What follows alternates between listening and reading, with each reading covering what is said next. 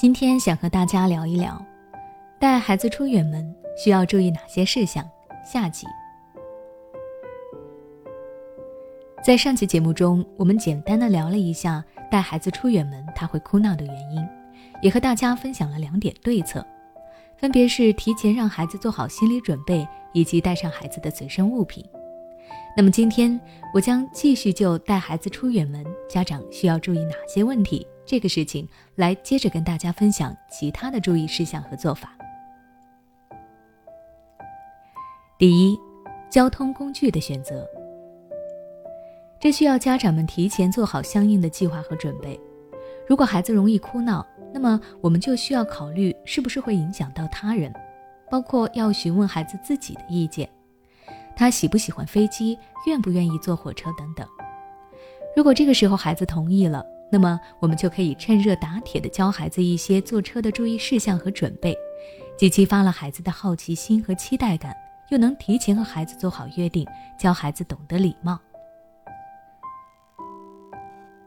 第二，路程中的安排，应该有很多人会在路途中选择睡觉，睡一觉既能补充体力。又能很好的打发无聊的坐车时间，但是家长带孩子一起的话，就需要准备一些路途中可以做的事情了。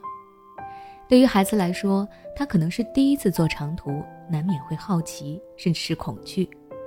如果这个时候家长能够陪伴孩子好好的度过这段时间，那么孩子就不容易那么哭闹了。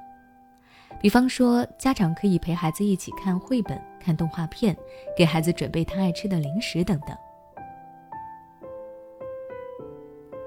第三，不要让孩子太累。我们大人出远门奔波一路都容易累，更别说是孩子了。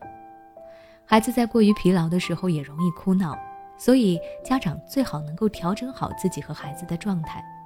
出发前一天要确保孩子有好好的休息，在车上的时候也尽量让孩子和在家的作息一样，防止孩子闹觉。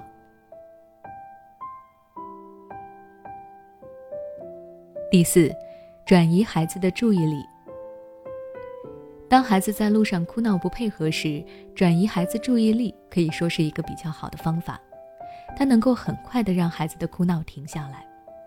举个例子，孩子不适应飞机的颠簸，突然的哭闹，这个时候家长不要对孩子说“不要哭了”，而是可以让孩子关注其他的事物，比方说：“宝贝，你快看。”前面的小电视机在播放什么节目呢？